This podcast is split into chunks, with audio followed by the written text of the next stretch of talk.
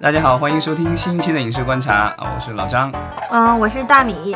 我是安，好，我们那个接着上一期继续聊一聊跟这个国产剧有关的东西。然后我们这期聊的呢是这个第二季我们有哪些剧，然后以及我们还会聊一聊啊、最近的，因为可能广电总局最近也是有一些变化，然后出了一些各种政策以及领导的一些讲话，然后可能会对将来的这个剧的这个制作以及播出产生一定的影响。我们也顺便一起聊一聊。我们就先看看第二季度有什么好好剧吧，或者对是哪就些是值说得期待的剧。呃，先说电视剧。可以，电视剧的话，因为呃电视台的排播可能会出现一些临时性的变动，按照呃现现阶段的就是信息的反馈的话，应该 Q 二主要还是以都市剧为主。而且，呃，有几个剧还就是值得关注吧。一个是那个刘江导演的《唐嫣》，然后罗晋，呃，CP 出演的那个关注海外留学生群体的那个《归去来》。嗯，对， 这样，当年那个什么《神雕侠侣》那首歌叫《归去来》是 嗯吧？ 对，然刘后江就是那个、呃我们咱们结婚风，对结咱婚们结吧，咱们对，结这婚是办那国个内导的演资深的这个都市剧电视里面也导演还可以嗯了都是情感拍的不错。不错对。然后是那个湖南卫视会在那个呃接下去应该会放那个《温暖的弦》。呃，哦张翰跟张钧甯的，原来是黄晓明演嘛，后来张翰接盘了。这个也是根据一个 IP 改编的，就当年类似于他的 IP，类似于比《何以笙箫默》稍微弱一点儿，啊、嗯差不多也是一个经典言情 IP。然后他完事儿之后也会接档的，应该是《梁生我们可不可以不忧伤》哇、哦这个八是十一集 个，这个是破了整个国内电视剧采购的那个记录的。七亿多是吧？对，就是慈文台就加网对吧？对慈文就靠着这个对转，这个就是转发属于演员演员千万别出事儿。对，对，因为它的集数非常长。都市剧的话，我们一般最多做到五六十集，四十八差不多了，嗯，八十集也蛮少的，所以它应该会横跨一个到大 IP，哦，对，因为这个 IP 也是我从初中啊不高中就开始对追到大学的一个 IP，对我还买了好多书，观众期待的这部所以剧他终是于把上所有的了。这些书都拍完了，还是选了呃，其中一本应 该会拍完，因为它是一个完整性的故事。嗯，对，而且他应该是做了，就这个这个小说也特别有意思。你看片名叫《梁生，我们可不可以不忧伤》？那觉得男一号应该是梁生，对不对？嗯对。然后马天宇演的是梁生，嗯，然后里面还有一个男主叫陈天佑，对。然后钟汉良演的是陈天佑，那你们猜是谁是一番呢？嗯钟汉良肯定比马天宇贵了。对呀、对，但是而且根据小说后期的反馈哈，就是他的那个陈天佑的戏份也是越来越多，而且他整个戏原来就是女女主叫江生，就跟男主是那种非同父同母，也就异父异母的那种兄妹，所谓的，那你肯定到最后也也不行嘛，所以他最后是会变成那种，他还是跟就陈天佑是那种男主角嘛，而且钟汉良这两年那么火，我好像他的好些剧他都是挂那个就是监制是吧？嗯，呃，对我看《一路繁华相送》也有，就是他有好，他还最近有新拍一个跟王小晨的，叫什么？如果时间什么，反正是讲那个，呃，跳钢钢琴师还是什么的，也是一个都市剧，他自己也出品了。他有个叫《花花草草工 作室》，嗯，嗯哦他们工作 OK 室好像是融资了，所以有一些资就是就是资本上的一个运作的压力吧，我觉得。嗯，他的剧要是每每个都能再卖七亿多，可能这这门槛都要踩破了。对，然后还有就是湖南卫视的周播，好像要放景甜跟那个陈柏霖的《火王》漫改剧，游素兰的那个。嗯，嗯嗯，这个漫画好像还比较红，在台漫湾那画个漫当画漫画最近当年对对，游素兰当年我还追过她游素的兰是什国么漫里天面使比较系大列的神好的多，对对国漫大神。对，但是这个漫改剧，国内一直也都没有特别好、特别成功的案例。确实，大家也是虽然万众期待，但是我觉得压力应该也挺大的。这一部个剧投资好像也很大，对吧？对，嗯，但是景甜的话然有后是冯小刚监制，对吧？我没记错的话，这个片好像不是火王《吗？火王》，不是，不是，另外一个《是剑王朝》是我剑王剑王朝是但我记得《对火王》好像也是，我印象当中也是他监制。我听说《剑王朝》，而且也是可能临时拉冯导过来救场的。对《剑王朝》也是抹了一个盘子对这样子。对，然后嗯还有那个就是刘诗诗、佟大为的，呃，什么如果可以这样，那个那个那个名字都很拗口，我都叫不 全。就是那个现是在我我我怎么有一种感觉，电电视剧的这个片名越来越长 了，是国家前阵子不是出了个政策嘛，说片名不能那么长，就是哎已而且经好多全都是那种，尤其都市剧，啊，你你都就是越来越长，然后都是那种一句话一句话的。为了你，我愿意热爱整个世 直接界。把 slogan 搞定了啊！对，这海报上的宣传语跟片名是同一句 话。呃，曾有一个人爱我如生命，都是这种对这种调调的。嗯对，然后还有一个是赵丽颖的那个，呃呃，我和你的清晨时光，嗯丁墨的那个、那个那个小说改编的，是商战加那个那个那个那个言情。对，呃所以就是现在剧的话，不管是台剧还是网剧，其实根据啊、呃小说改的还是相对占比比较高，是吧？嗯，因为项目做起来会时间应该要短一些，它至少有一个原 IP 的基础嘛。嗯但是你原生故事的话，可能相对的话，剧本创作可能要更长一些。它其实主要是有一个 IP，它在平台里推或者融资会更好快聊聊事情。对，对这它个是其同步实聊在在美国市场当初电视电视机刚出来，然后刚刚开始做电视剧的时候，他们也是这样，就是很嗯多是根据小说改，他们甚至会把莎士比亚剧放在舞台上，就一堆嗯人演，然后镜头不动那种都有，然后还有就根据小说改的这些，但到后来慢慢的，因为电视剧和电视和小说毕竟是不同的媒体，就你嗯这观众成长了以后，你肯定不会再满足于说只是说这个根据小说改的，所以还是需要有一些原创。但目前来说，好像原创的这个电视剧很少，第一，我觉得是因为前两年 IP 炒太热了，很多公司它买了，它得消化掉骑。虎我觉难得下是在 吧？对这几年，它得赶紧把这些 IP 剧消化掉。第二，就是现在平台采购上面，它其实，嗯，也是有一个内部的一个 KPI 嘛，它顶原创剧是有很高的风险的。那原创剧又没有大的卡司的话，其实你去谈卡司的时候，他也喜欢看数据。你给他扔一本儿，就是比如说，至少他有一定数据的 IP，他去看小说是吧？你可以剧本不做出来，没准就能把这个演员抬下来了，或者是他就知道故事是一个什么样的情况了。但是如果你原创的话，你需要前期把剧本打磨投入，但是这个东西做完之后还不一定能够卖得出去的话，风险是蛮高的。对，嗯，所以而且你得编剧啊各方面级别达到一定的对级别，它是能有那个张力。比方说啊啊、什么邹梅生，我直接嗯就给你定制一个，对吧？对，然后完事儿之后，我可以再出一本小说，就是在反向输嗯出是可以的。或嗯者换句话说，国内有这种能够撬动电视台的大编剧也比较稀缺。你要是找什么刘和平之类，无所北对平无战事，我可以直接写六了再六去卖无。所谓，对，那个，那咱们台剧聊的差不多了啊、呃是不是看看网剧？呃，网剧的话，Q 二，呃，我看了一下他们的一个呃排播表的话，大部分都是青春题材的，然后还有一部分是悬疑，就是青春加悬疑，第二季度并没有像第一季度一样的有很多的古装吗？就是。呃，是这样，网剧是分几几种类别啦，就是视频网站主力去推的那种，比方说 S 级 A 类的，可能就是没有那么那种古装，因为它还有好多，因为它每次比方说 Q E 上的剧特别多，很多是那种特别小的那种，都不是它用重力资源去推的这些，我们有时候也都省略去说了。因为这不是它的，比方说呃主力主打的产品，有些可能还是那种类似于分账啊或什么样，就比较小的那种都不算啊、就有些是可能走 PGC 形式进去的那种网剧啊什么的，对比较多。那有些是都就就算是那个腰部可能都算不上，对，有些一般我们就会说视频网站可能重点推的肯定就是头部的嘛，头部网剧嘛。嗯，嗯，那头部网剧的话，它这样有一个现象特别有意思是，爱奇艺，它前几年不是出了好多青春剧是爆款嘛，对吧？也是打出了一个，而还把小唐人给捧火了， 嗯，国内国产剧网剧第一青春厂牌嘛。嗯那那个其实电视台是一直有什么所谓剧场了，湖南卫视最有发言权嘛，它自己形成了自己特定的那种剧场。那爱奇艺专门做出了一个剧场，就是互联网里面首个做剧场的，它叫就是爱青春。然后它在它原有的那些青春剧的基础上，它此前不是推出过《最好的我们》啊，《你好旧时光》呀，然后还有包括去年有《蜜果》呀，今年是啊、Q 一有那个《以你为名的青春》，那它 Q 二还会集中性的上那个呃一些青春题材的。那青春题材不单只是怀旧校园，那它可能有、呃一些杂糅一些其他元素，比方说徐静蕾的那个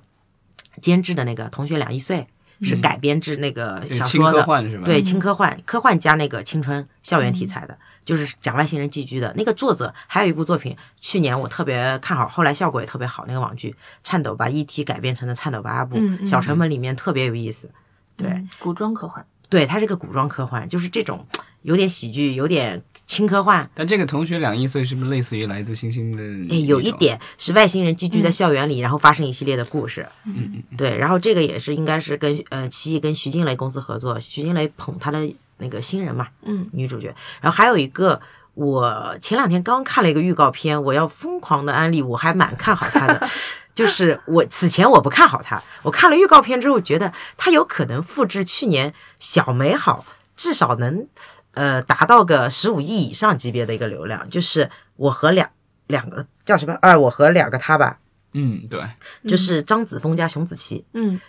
他是讲了一个就是那三角种哎恋吗？不是不是，就是发糖的，嗯呃人呃格分裂高吗不不不高呃有点吧，就是高智商低情商的一个学霸，嗯还哦好像也是个电竞天才还是什么的，跟那个软软不就是很很霸道的那个学妹之间的故事。然后因为那两个人，熊梓淇是去年《浪花一朵朵》火出来了，挺有那种国嗯民读路人，然后张子枫是演技还不错，然后看了一些预告，觉得他们两人的火花哈 CP 感挺强的，就是我觉得可能会有机会出来。嗯那还有就是，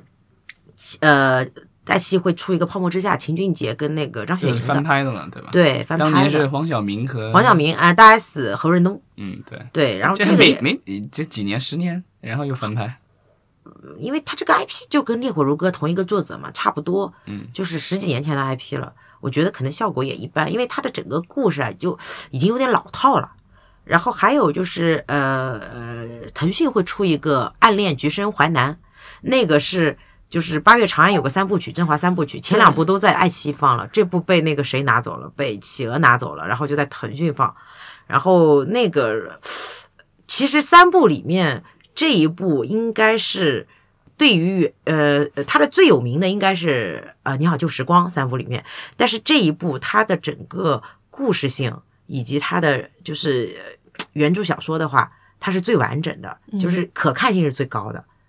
对。然后这个应该也是，而且《八月长安》这部它是亲自编剧，嗯，就是所以大家应该也都蛮期待的。然后嗯，优酷有一个是那个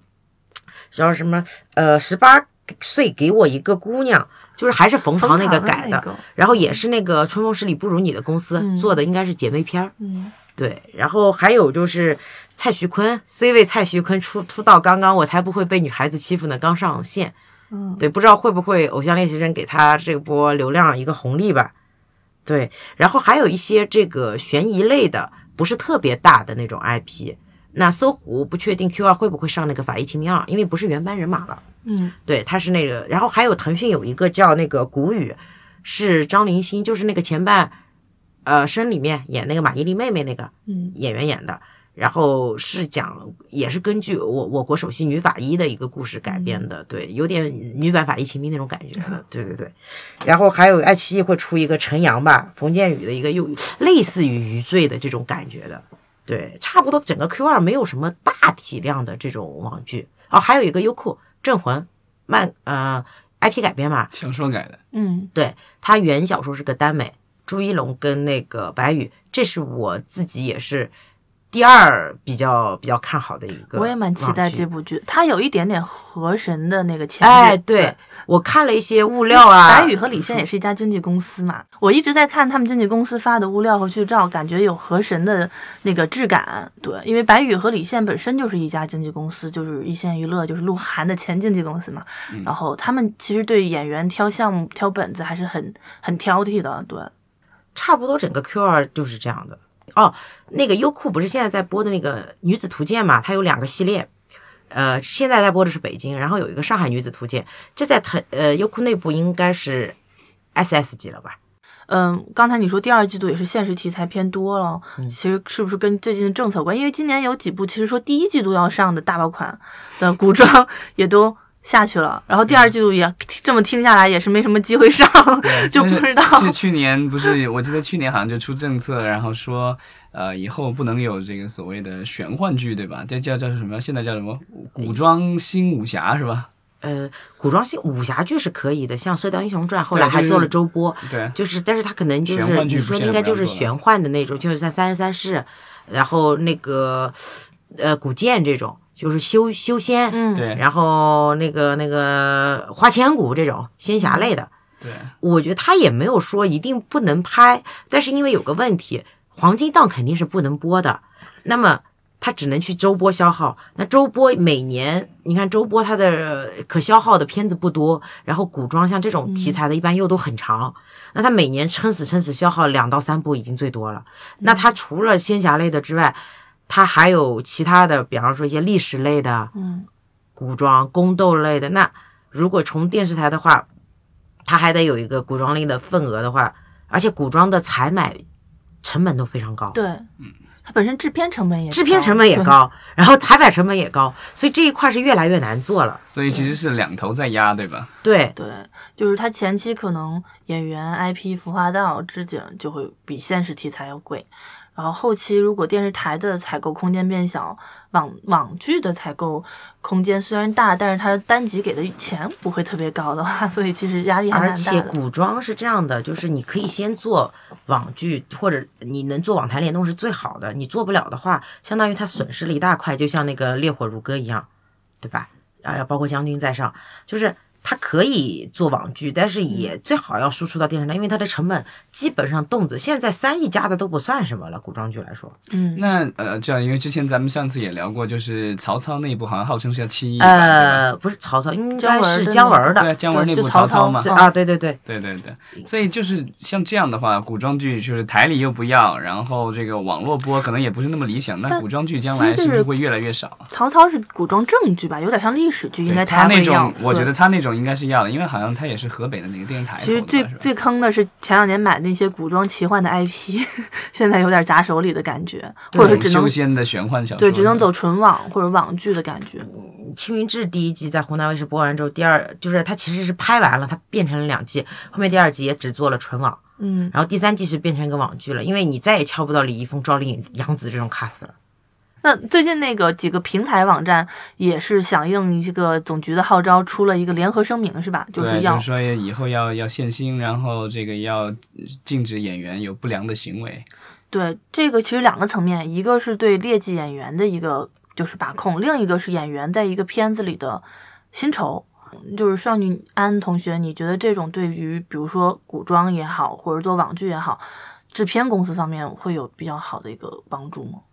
真的能就起到作用是吗？从国家以及平台的层面上来说，都在呼吁内容的制作方去限制演员的薪水，这样会对将来的内容会有帮助吗？因为打着的口号都是说演员薪水降了以后，能够有更多的钱花在就是真正的拍摄以及制作上面，能够提升这个。呃，制制作质量，然后能够给大家奉献更好的剧，但是我不知道这个这样的从从上从上而来的这种政策的压力，会不会真的会导致后来的这个就是在下游的这个产品会有更好？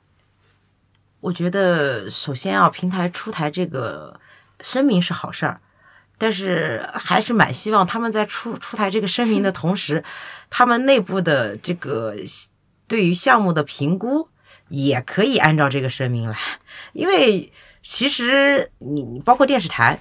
如果什么时候国内的几家一线卫视也出这么个声明，然后他们在呃具体做就是拿内部采采呃采买版权的时候。也不以演员为评估的话，那这个市场就是其实是有用了。其实单纯一纸声明是没有用的，因为制作公司他考虑的肯定是平台的这个这个这个风向。对于电视台来说，他要保证它的收视率，所以这就是为什么有些人还要划分为一线、二线、三线。对于他们来说，那视频网站也会要考虑到这个咖位，这个能带来给我带来多少流量。这就为什么是所谓的流量小生、流量小花，价钱怎么炒上去的？其实它是一个环节的问题，就是只有每个环节都变了，那只有光出声明是没有用的，因为我作为制作公司，我去做一个项目的时候，我去敲演员的时候，那我如果敲了 A A A 这个级别的，那制呃平台可能给给你的评的级别只有 A，如果你换成 B 级别的，它可能给你 S 加了。嗯，那这个是不是？那他是不是我也会会去换演员？那他 B 的演员是不是肯定对比 A 哎这的演个剧员的贵？评级会影响到将来的这个采购价格以及分账，对吧？对，对而且以及影响到，其实对于片方公司来说，他虽然不是说以爆款为目的，还是希望自己做的东西是有声量的。因为其实我觉得是整个国内市场的问题，现在小而精的东西，讲真啊，还是比较难火的。嗯，就是它真的是叫什么看命，这个真的没法 估计。就是方大厨这种是真的是太少了。那种叫什么祖坟冒青烟是吧？ 对 对，一般都是哪种呢？都是楚乔这种，我具有爆剧的潜质，就是大米说到，但是呢，可能最后的效果。呃，当然，在某几方面达到了，他不能百分百每嗯一个环节都做到，那也还不错了。就是同样的来比的话，它肯定是有大的演员就加持，会比小剧好去议价，好嗯去对谈判。对对，因为就相当于我们在做一个决策里边，演员的占的这个比重还是最高的。那对，其实对于演员来说，我就是你谈判最大的筹码，为什么我不可以谈一个高价呢？是那我不给你们谈，那比如说我同类型，就像你说，比如瞎说啊，有我都开发一个独孤皇后的，我这边我能谈到赵丽颖，她那边谈不到赵丽颖，那可能同样的题材里边，我可能就会出来了。对，对。其实我觉得这个需要呃，我们的视频网站以及电视台一起来做一个表率，因为他光出这个纸质的声明是确实就是作用力比较微。其实更多的是，他们希望通过这个声明对演员形成一定压力，比方说经纪公司让他们自动去讲，这是不可能不的。可能的。这是一个供需关系，而且对于演员那个圈子来说，我贵的也只有那些小撮人，我的百分之十的才是贵的，我我中间有百分之二十的人是中中不溜的，我的百分之七十的都是特别便宜的，但是你用的时候，你你是不是都得奔着那百分之十去呢？对吧？这再差我的项目也得用那百分之二十，很少说我拿后面百分之七十的人做主角。那你这项目未开拍都感觉要扑街，因为因为视频网站还有几种，包括电视台，可能很多项目，如果你敲到一个牛逼的演员，可能连本子都不用，或者有一个 IP 加演员，如果他跟你签了协议，你也许就能卖一个好价钱，你再去码其他的东西。这其实有点恶性循环，不是说出一个声明就能改变。嗯，除非什么时候平台里面就说演员在我这占的决策的比重就是不是那么高。对我们其看实剧本平台或者也看导会演希望你说，哎，平台当然从他的角度，他的采购版权说，哎，我希望你控制演员在百分之多少多少以内。但是你去做的时候，演员是不会为了你制作公司去降这个成本的。那听起来好像平台和这个包括电视台，它其实都是想的是又想马儿跑得快，又想马儿不吃哎草，是对吧？对那肯定是这样的。对啊所以这个东西短期内应该也是解决不了。他会就比如说你单集因为请了一个大咖，然后你的成本上去了，他会觉得这个不健康，你压一下你的成本。那我压成本不是对平台替我去谈演员的价格，对，还得对是于我而且自己对于去制作谈公。司来说，比方说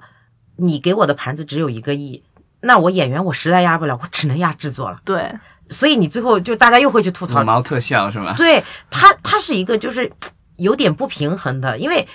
呃而且对于电视台来说，我们也能体谅他们，因为你嗯同样一个级别高的卡司，他去招商又又能招得多，嗯，这也没办法，这个东西就是现阶哎那这段。样这样听起来，其实就是现实题材的这个剧有可能是。呃，他们最好的解决方案了，因为这样的话，制作的话，你可以相对压很多，因对为不需要嗯各种服化道那么复杂，而且还有一个点是，现实题材好拉植入，哎，对对，对，也有广告收入，对吧？可以对对冲抵对一对部分对的这是个制就作成古本。装实在是太难做植 入了。呃，而且相对来说，其实古装，我今年看到过有一部古装剧的植入让我已非常之震惊啊，就是那个什么《蜀山二》啊，蜀山啊， 《蜀山二》 有肯德基的这个植入，大家可以看一看。对，就是呃，古装如果你能拉得到，也可以无所不用其极。其实像对啊，像像《三生三世》啊，《那年花开》啊，那些全都也都拉了很多植入，包括春啊但是晚啊我觉得洋快餐是第一次我知道可以植入到这个我们的古装玄幻武打剧里。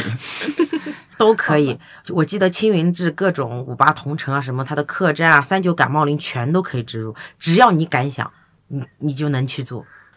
对，哎然后其实啊，另外一个可以影响到我们的这个剧的制作，就是说最近有传言说，可能一剧两星的这个模式可能会终结，然后可能会恢复之前的所谓的四加 X 的这个模式，就是咱们要不要聊一聊这个？对，这个其实呃，可以稍微解释一下什么是这个一剧两星啊？就从二零一五年的一月一号开始，我们的这个电视剧的话，只能够是同时在两家上新的频道播出。对，之前的话是在在在之前的话，实行了十年左右，是可以在四家甚至以上，就四家这个上新台以及呃地面台一起就这样的话，大家是可以起到一个分摊的一个作用。嗯，对，这样就是，但一剧两星的话，其实就是说风险都是这只能够在两家电视台。嗯，对，总局这么做其实是为了说能够让这个荧幕上。呃，出现更多的电视剧，因为之前就是以这种四加 X 的时候，就是你打开电视台，可能打开电视机，然后看到好几个台都播同样的电视剧，对、啊，就整个虽然有几十个频道，但是可能播出内容并没有那么多。嗯，那一剧两星了以后，都是电视台的话，但就是他们可以，就是那些做独播的电视台其实无所谓，央视啊或者湖南卫视，嗯他们无所谓，本来就独播。但对于其他的一些抱团的这些卫视来说，肯定是造成他们成本上突然一下增加很大的压嗯力。这个可能也是跟这两年就是电视剧越来越有点衰弱，然后网剧越来越兴起也有一定的关系。嗯嗯那我不知道就是呃，如果是恢复这样的一个就四加 X 这种模式，就对对将来的这个，因为现在网络已经起来了，就是说不只是这个电视剧的话，就是现在基本上都是要不是。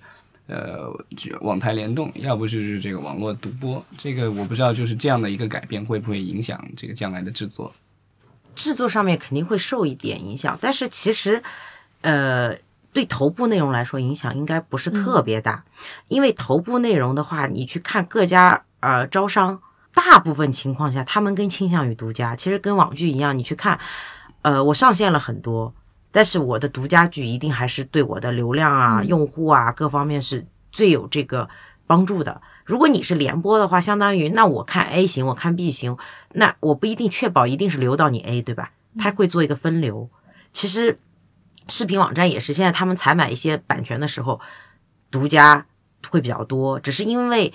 前两年都涨得太离谱了，他们会在独家采买之后做一个分销，用资源置换的方式去合作。比方说，原来包括综艺也是，就是视频网站资源内部会去协调。其实电视台也是，像湖湖南卫视一直是比较独播的，他们家就很少做联播，只有跟呃央视咱们结婚吧今年做过一次，然后跟浙江卫视做过一次《武媚娘传奇》一点五轮，它基本上都是独播的，就是它一定要确保我自己家就是对头部内容的垄断性。嗯第二是对于一些头部内容的都市剧，其实我个人会觉得一剧二星反而更好，就是呃，比方说东方加浙江，浙江加江苏，其实已经够了。如果你再加的话，一般来说很难有一个剧，就是尤其。最近，呃，嗯，就是几年已经一剧两星之后，你再去回复到那个，你不可能让除了湖南之外的其他一线的四家卫视同时播一个剧，嗯这个其实对它呃电视台的品牌来说是没有什么好处的，就这不是它的独家资源。那它招商的时候其实也会受影响。其实你去看很多这种剧的联播，反而效果也不好。去年那年花开独播呀，腾讯视频它照样可以一两百个亿，就是这个跟剧的本身的质量有关系。但有没有可能是因为这样的政策有可能会帮助这个广电总局拯救我们的某一些处于比较煎熬状态中的一些二三线的这个卫视我觉呢得？是因为他们现在是完全是买不起大剧了。对，是，因为当年其实刚变一一剧两星的时候，听过一次 M S M G 的领导就是分享嘛。当时其实想做一剧两星，有一个顾虑是，其实是想限制单剧的单片成本的，因为一个平台它采购的预算有限，有限只有两个平台。就拼的话，它这个剧在电视上面的预算就是这么多，它是想压一下制片方的对成本对，但是没想到这两年有可能是因为这两年网络网的络兴上起，兴对起了，你并没有压住，然后还好是的剧还是还越是卖水越涨船贵。高，对，越来越贵。那这样子会反而进一步压缩一些小台，他们真的是抢不到任何剧。然后，所以现在可能这样子，就像上宇说的，它对于头部剧对于大平台来说没有什么影响，但是可能一些小的二线的。就是平台电视台，它可能能稍微喘口气儿，有空间可以拼一些，就是第二梯队的剧吧，这样子，嗯， 对，就是说这个这汤不能你就那两、两三家都都喝光了，你得对你对得对留点给人家。呃，对所以前面几年一剧两星的时候，出现了一个一点五轮，嗯，就是大家一直在讨论的，就是嗯你播到一半的时候我再去播，嗯就是不是完全错过热度，但是我的成本降低了很多。嗯，就是呃，如果有影响力的剧，它照样能给你带来很多收益。当时对那个《武媚娘》，这而且他们电视台会无所不用其极。当时湖南卫视是把，比方说后面那段有一段剪出来放在片头了，浙江卫视我就从头开始嗯 放，然后它在剪辑上还可以下手脚，就是会给你观众不一样的版本。就就是然后有的是你可能这个台剪掉了，我那个台这我就个给其你实加。这个其实是跟我觉得是跟电商学的，因为我之前也没意识到，后来我发现很多电器的，比如海尔啊什么的这种这种，他们比如索尼，它同样的有一款电视机或者冰箱，它在这个在商店里有卖，然后在京东或者这个天猫里也有卖，那消费者肯定会去比较价格。嗯对那同样的型号的话，那你就可以比较价格，所以它就很鬼，它就是把那个型号都变得不一样，然后呢，它会在细小的功能上跟你是有一个有一个小的差别，到最后消费者没有办法比较，最后你就只能够你你你哪个方便你就弄哪个吧。 对，然后有点有剧点类的似的话感觉，剧的话还可以两个都追，反正不影响它。对我还可以去看我没看到过的部分。其那实你会不会？我不知道有没有有些剧有，比如说在某个台播的时候有额外的内容呢？一般比较少，因为审查是吧？因为这呃，个也这个不是，我觉得只有一种情况会比较多，像网剧，它会做呃 VIP 专属，就是但我其实有一点不是很明白，因为像咱们的电视剧和电影，它的这个所谓的最终版本都是经过了广电总局审查完了，你是不能够乱改的。但是为什么这个电视台可以把它重新各种剪，然后调整顺序什么的？不是完全性调整，它只是可能部分，比方说前面的一分钟，就是它把，因为有些是可以做倒叙的，就是嗯、这个我不知道这个是不是电视跟电影的区别啊？这电影的话，你一秒都不能动。电影是不能动，因为电影你是要放在荧幕上去展示的。电视台它有很多，就是就是就是你你你你们记得《还珠格格》吗？ 嗯嗯每一部《还珠格格》前面是不是会出现一到两个镜头是那种全剧的高潮部分？嗯第二部里面出现两幕，一幕是紫薇跟小燕子砍头，一幕是香妃进城。嗯，对，这个是它属于把后面精彩内容提前给你剪一点点，但是它还是从头到尾放的。啊，它有点像前情提要，或者哎是说对高潮提要的那种就是感觉。它是应该是在一个合理的范围内，因为你会发现很多的片方发现自己的剧经常被剪得乱七八糟，而且有个问题是。你不知道，就是你片方送审的时候是这个版本，那它卫视它内部还要送审，因为现在有什么问题，包括就是刚刚大米有说到那个古装剧有好几部上不了新视，其实发行许可证以及播出许可证都拿到了，但是那个拿到之后，呃，只是还有一个上新证是吧？对，那上新证是需要电视台去送的，就对吧？电视台退片了就不关你什么事儿了。那电视台是我确认要这部片儿，我几月几号要播，我去送。那他可能还要根据他内部的东西再剪出一版，因为像湖南卫视他们很多内部会再剪的，就你送过去的东西，他会根据他的平台所属以性湖再南去。卫视是类似于 Weinstein 了是吧？这剪刀手所。以经他的剪刀手经常被骂，就花千骨的时候还出过一个事儿，因为当时里面有个最经典的血吻，血血吻就被剪掉了。都是被湖南，因为可能是比方说师生恋呀、嗯嗯不合适呀、那他平台内部就会处理掉了。其实片方拍的时候都有拍，所以这个其实就是说，电视剧如果一旦送到了播出平台或者是电视台的手里的话，这个最终的剪辑权其实都在播出对这个对对上面对，了这是吧肯定的。而且尤其上新啊什么，是要根据他们的属性剪好一版再去送审的。明白了，好吧，那这个就是一句两清，我们就聊到这儿。最近其实总局的这种各种讲话或什么的，还是也也有提到说这个收视率造假这个事嗯情。之前咱们也提到，就是呃，不管是在电视台还是在网络，其实它的收视情况的话，都有一定的注水。就是这个的话，我不知道你觉得对对将来的这个有有什么影响吗？就是说从总局层面上说说它需要打假，但是你觉得它会有效果吗？短期内没有效果， 因为这个造假分几个批方面哈、首先，呃，有些情况下，呃，像电视端的话，我我还不能确定说平台有没有造假。对他们怎么像怎么去注像水电视视台的那个视频网站的话，有些平台也会造假，因为他要为了，比方说这是他的 S 级项目或者什么项目，那他需要对他的客户嗯投，就是那个招商的负责的话，他需要刷到一定，片方也需要对你交差，宣传公司也需要交差，但这个然后嗯其实理论上来说就是商业欺诈了，对吧？因为你是按照你的这个所谓的收视率或者而是你且的这个收视人数去收这个广告费，那一旦你没就注水，那其实你是欺骗了你的广告主，对吧？那没其实这个有一些个东西，这个潜规则有一些是三方默许的，对，因为大家都希望面儿上好看。对，广告主他们内部的市场部门也有一他个也要汇对报上体交制代，对他。们有一个内部数据，平台会开放给你看，你在后台可以看到，他会给你提交报道报告，你会知道它真实的效果，按照真实的效果去结算。但是它还有一个外部是用来做品牌 OK 效应之类的这种，而且我知道现在有些平台就是还会要求影视公司跟他们一起刷，就大家会有都要要投求一些钱进来，然后刷的好看一点，不要只让我平台自己刷。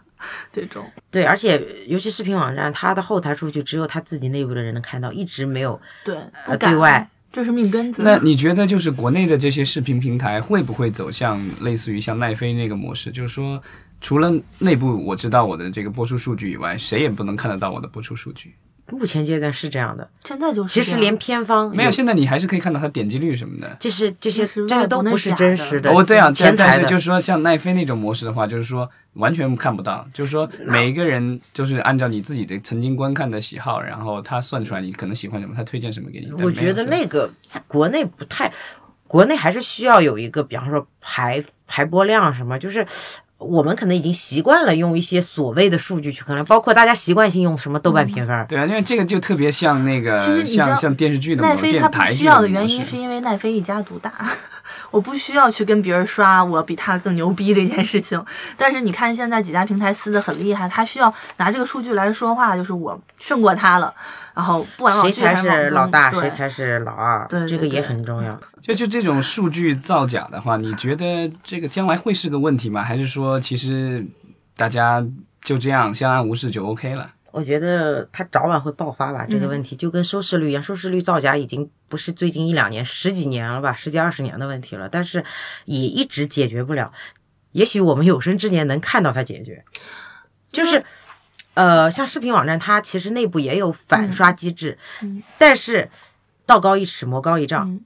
也有我们也有办法来解决你这个问题。嗯然后是这样的，其实视频网呃站所以他内有没有这个动力去解决这个？其实视频网，站是这样的，他内心知道你的真实数据多少，但是就是大米说的，我面儿上过得去，就前台的数据你可以任意刷，但是你后台的数据再牛的技术也刷不了。嗯，对，它反刷机制就是反你刷前台的，但是前台还是能刷，就包括所有的现在的所谓的第三方机构监测的数据也全是前台数据。嗯，然后。就我所知，行业内的很多家第三方机构跟某些视频网站还签订了协议，所以那个数据也是假的。他必须要完成这个目标是吧？我给你签个年度框，你给我那么多钱，我是不是帮你整个做一下呢？就可以动一些手脚，因为这是跟你整个所以这个跟你有些电影刷那个什么呃票房什么，呃，比方说《幽灵场》啊什么，就是一定嗯要把那个总量刷上去。嗯明白。对，然后电视台的话又会比较复杂，电视台是涉及到它那个呃回款的问题，但你觉得就是这样的数据造假有什么样的危害吗？对这个行业？有啊，因为其实大家都是，我觉得首先从业者很多公司很盲目，他会觉得，嗯，我现在要开发一个项目，目标三十亿，然后平台也会给你提这个要求，然后你这平台给你提要求，你片方压力又很大，也许你尾款都收不回来，所以 我们对当吧？时对赌协议，它是土一窝个藏嘛，开播首日破几十亿的，我在想说全国人民一共十三亿，每个人点了多少遍你这第一集？啊，之前不是哪个剧不是刷的呢？这是最后就是这个呃数那据。个换乘嘛，当时对啊，全国人当时民都是不不当眠时不要休克要看。克。 其实我觉得这句他话说后来他出来说他是整个的专辑量，因为专辑量跟那个也不一样不，，但是他那个有那种是首播当日，他只爆出来了，比如说头两集哈，就是我如果说呃会员他是可以全集都看的，那你会员量也就会更小一些。我们就算平摊到所有的人身上，他也不可能每个人呃，两集他反不复不点点不个，他四是遍整个专辑的量，整个专对啊辑你知道吗？包就括是预包括告包括片对预告片儿、片花花絮，所有的这零零碎碎的加在一起。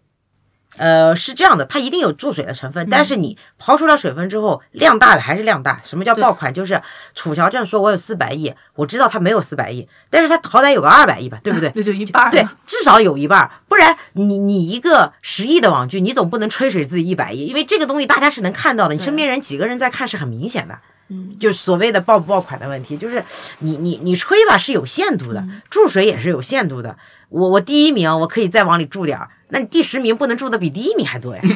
对吧？对，所以可能会看一个相对排名更有参考价值吧。其实对绝对数已经快就、就是是我觉得就是你说的，就是看看相所以其对，实就是所有人大家都在刷，然后只是刷说肯你定别都刷，对，就不会刷的太离谱，或者大家刷的都类似了，或者最后是就看你差不找的多了供应商给不给力，你找几家供应商，你投多少钱的问题了。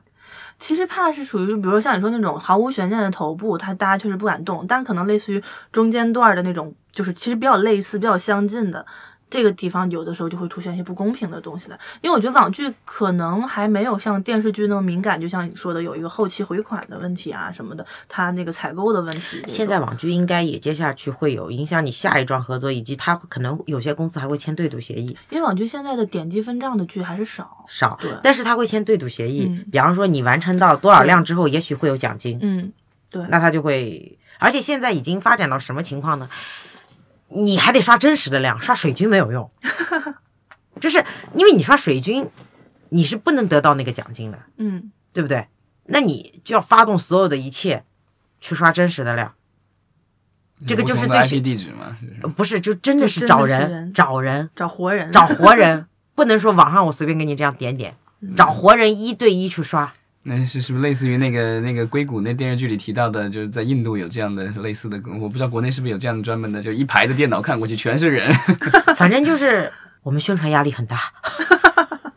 就是做网剧宣传一 般都好咋做吧？呀？希望之后的国产剧还是大家集中精神提高剧本身的质量，而不要是花把时间都浪费在这个就是怎么去刷各种量上嗯呢？但是说实话，我觉得就是政策的风险永远是我国做影视剧啊，尤其是剧这个口儿最大的一个不确定因素。所以很多的制片公司它是不敢等，所以它要赶，那必然会压缩创作的周期、制作的周期。那倒是，对就你你怕哪一天这个风向就变了，对吧？本来对有一阵儿说谍战剧火，大家都拍谍战剧，结果就有一阵儿说啊不让播了，对，对，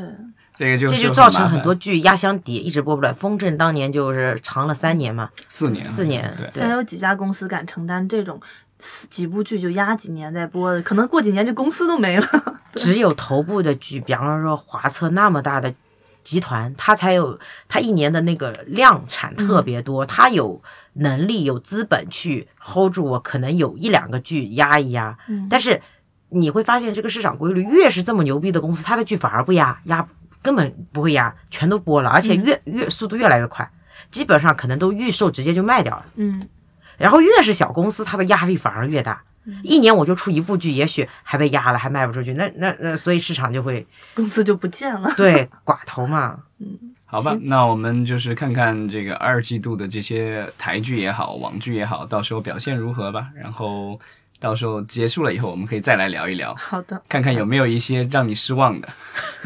觉得惊肯喜定的吧，我们还是期望一点好还是的。好吧期，待我们惊喜我们期待更多惊 喜。因为闹剧荒实在是太难受了。哎也可以看看港 剧啊、台剧啊，也许还有一些呃叫什么漏网之鱼的，看这老这两年还有人看这个什么泰泰剧、印度剧什么的。哎也有啦。泰剧一直有市场的，嗯，好，希望大家这个第二季度呃观影观剧都愉快，好吧？好好幸，福谢谢。谢好谢嘞。。